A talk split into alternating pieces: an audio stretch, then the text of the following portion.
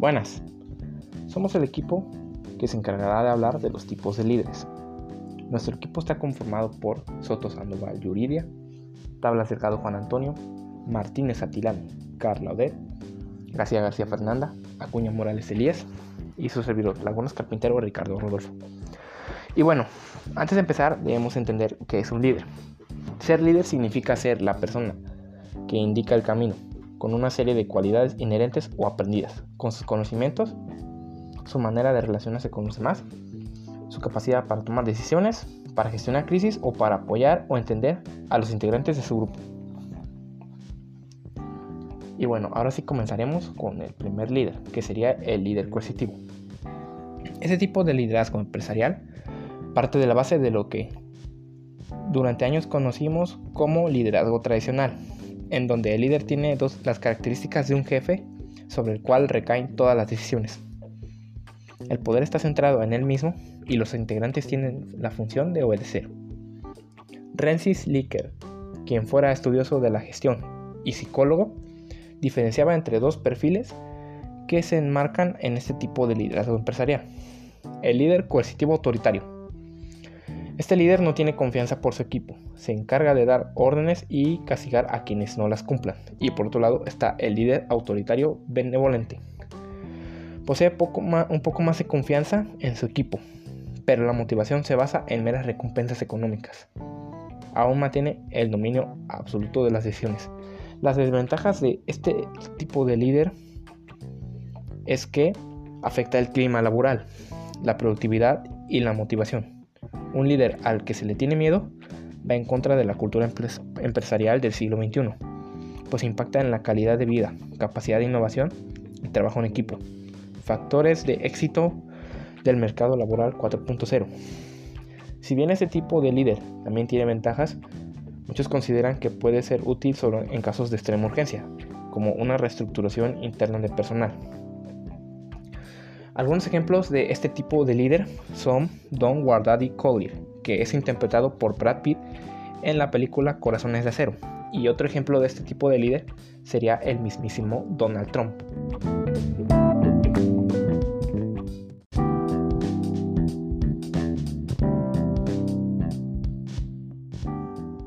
A continuación vamos a hablar sobre el líder visionario. ¿Conoces algún líder visionario? Hay pocos, la verdad, pero cuando has trabajado para uno de ellos, lo sabes. Son este tipo de personas que te contagian un no sé qué positivo, una sensación de que podemos cambiar y vamos a hacerlo, y de que además lo haremos todos juntos. El liderazgo visionario es fundamental para el desarrollo de una empresa y la motivación de sus empleados. Es importante este punto que hoy en día se considera contratar a un asesor externo en caso de carecer un líder con esta cualidad para poder alcanzar las proyecciones planteadas. ¿Qué es el liderazgo visionario? Este estilo de liderazgo propone una visión realista del futuro. En él, el líder debe buscar un equilibrio entre el ideal de una empresa y la realidad que ésta puede alcanzar. Este tipo de liderazgo exige que el líder siempre esté innovando, motivando a sus empleados a trabajar con una actitud capaz de contagiar su espíritu innovador y movilizar a una gran cantidad de personas. Características de un líder visionario. Los visionarios tienen metas claras y determinadas, son coherentes con lo que dicen y hacen, inspiran confianza en los demás porque los perciben como personas responsables y capaces de cumplir sus promesas. Asimismo, son considerados modelos a seguir. Este tipo de líder es muy adecuado para el trabajo en equipo, ya que escucha las opiniones del personal, además sabe identificar las fortalezas de las personas, por lo que al reconocer a un posible miembro valioso para su equipo, lo invita a colaborar a su empresa. Un líder visionario es alegre, entusiasta, siendo así una excelente guía para lograr que un equipo de trabajo alcance las metas propuestas. Además, es importante recalcar cuatro aspectos que todo buen líder visionario cultiva. Tienen un carácter extrovertido, son persuasivos, saben cómo transmitir sus ideas con claridad de manera que los demás las acepten y las lleven a cabo. Se involucran totalmente con la meta, son reconocidas como personas íntegras. Un ejemplo de un líder visionario, Mahatma Gandhi, es un líder que representa este liderazgo pues se comprometió con una meta específica a largo plazo y sin importar el costo personal necesario para alcanzar la meta. Gandhi fue un abogado que comenzó a trabajar en Sudáfrica, defendiendo los derechos de las personas oprimidas. Posteriormente continuó su labor en India y se convirtió en un verdadero líder de la oposición a la dominación de los ingleses. El hecho de que el líder visionario se comprometa en cuerpo y alma a una causa específica se refleja en la siguiente expresión de Gandhi. La fuerza no proviene de la capacidad corporal, sino de la voluntad. Como he dicho anteriormente, el líder visionario se juega la vida. Es imposible que no estén implicados. Un líder visionario está implicado, comprometido al 100% con la causa, por eso lo transmite y por eso lo contagia.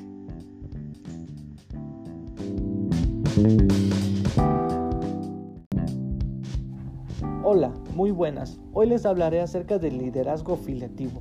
Este tipo de liderazgo se orienta en las personas, las relaciones y las emociones de los colaboradores. Esto va por encima de las tareas y los objetivos.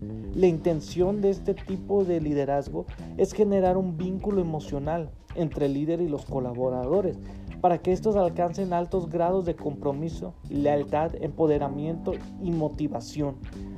Hay algunas ventajas de este tipo de liderazgo. La primera que podemos notar es que ayuda a construir un clima positivo que fomenta la cohesión, el sentimiento de permanencia y el trabajo en equipo gracias a los vínculos emocionales que se crean. Mejora la comunicación entre los integrantes del equipo. Da libertad a las personas para realizar su trabajo, no imponiendo restricciones innecesarias. Las necesidades emocionales tan importantes para la gestión de la conducta son atendidas de forma abierta y tolerante. También existen desventajas en este tipo de liderazgo. Una de ellas es que no se puede usar de forma única. Debe ser implementado acompañado por otro estilo de liderazgo. Puede que en ocasiones el bajo desempeño no se corrija al ser un estilo demasiado permitivo. Por otra parte, los colaboradores pueden llegar a percibir que se tolera la mediocridad. Volviendo al punto anterior, mencionábamos que este tipo de liderazgo no se puede usar de forma única, que debe ser implementado acompañado por otro estilo de liderazgo. Por ejemplo, se puede utilizar un estilo de liderazgo democrático. A la vez se toma el interés por las circunstancias que envuelven a tus colaboradores. Al fin y al cabo esto es lo que más le interesa al liderazgo afiliativo, ya que estas circunstancias hay que tenerlas en cuenta pues influyen de manera positiva o negativa en el desempeño de las personas. Y bueno, a su vez le estoy dejando lugar a mi siguiente compañero o compañera que va a explicar el siguiente tipo de liderazgo.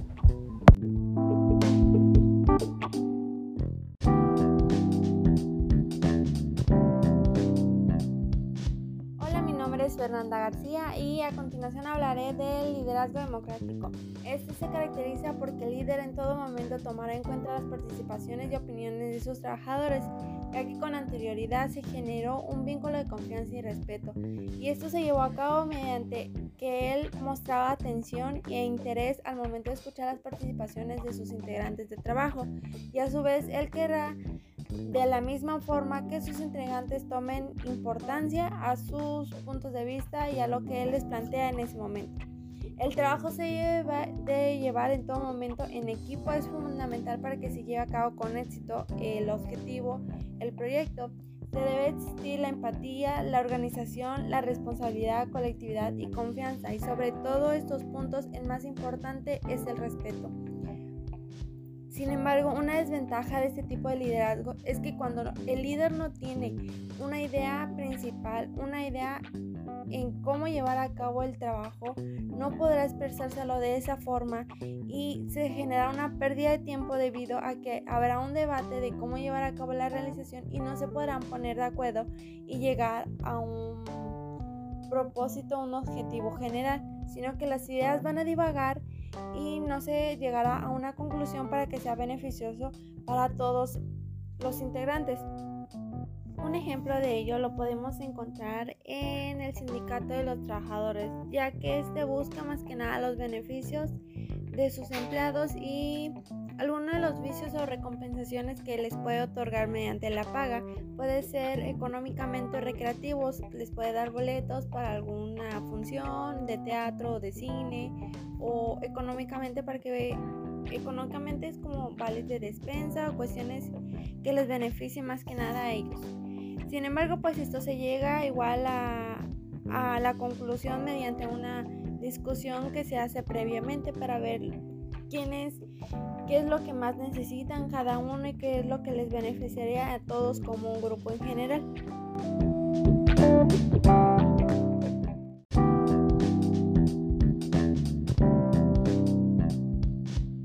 Ejemplar se caracteriza porque la persona que lo ejerce fija un rumbo a seguir y se encarga de mantenerlo con todo lo que esto implica. Se dice de él que es efectivo pero poco eficiente a la hora de desarrollar su talento.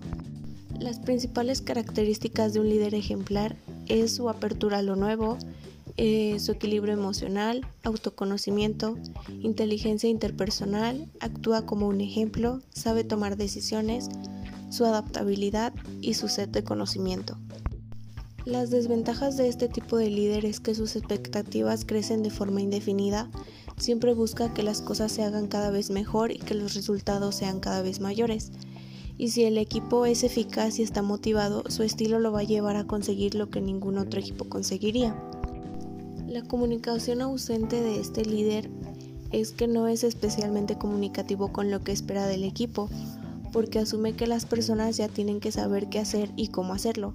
Esto lleva a que a menudo los equipos tengan que estar adivinando lo que el líder espera pero no dice, y de este modo puede contaminar por completo el ánimo del equipo, porque las personas pueden llegar a sentirse perdidas, poco valoradas e incluso poco válidas.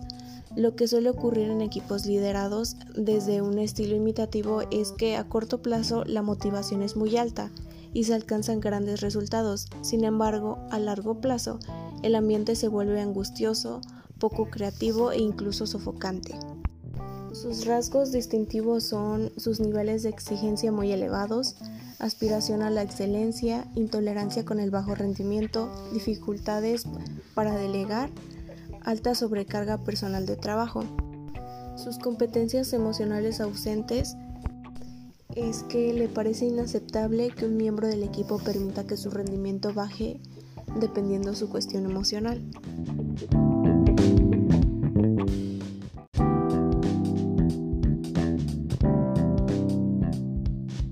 Último y no menos importante está el líder coach, que es toda aquella persona que además de aplicar técnicas de coaching con sus grupos de trabajo, reúne las cualidades de un líder. En este post hablaremos acerca de la figura del líder coach, destacando la importancia de quien quiera convertirse en uno de ellos. Entrene las habilidades que vamos a destacar.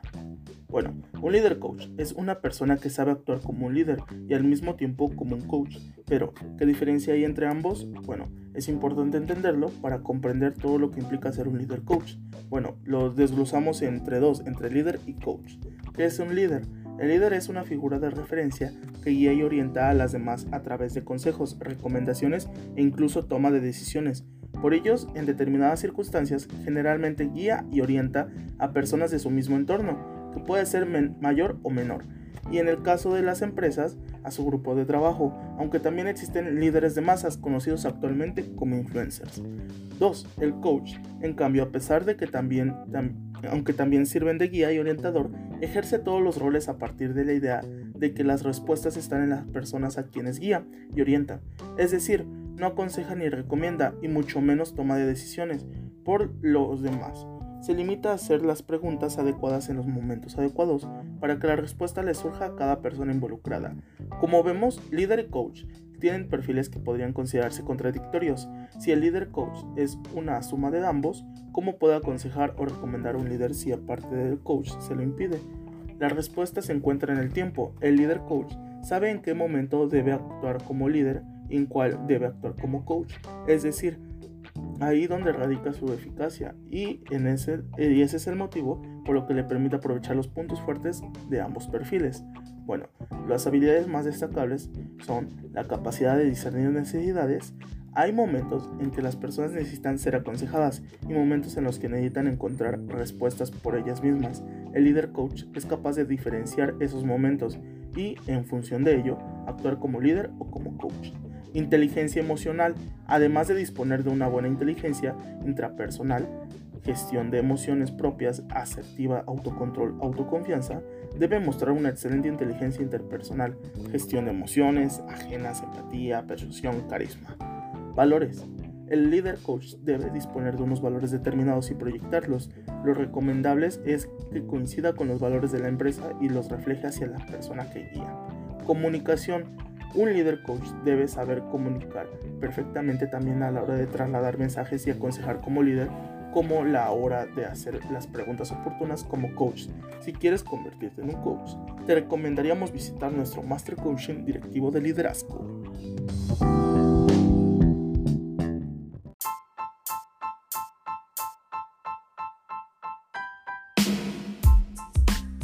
Esto sería todo por el día de hoy. Les damos las gracias por escucharnos. Síganos en nuestras redes sociales y hasta la próxima.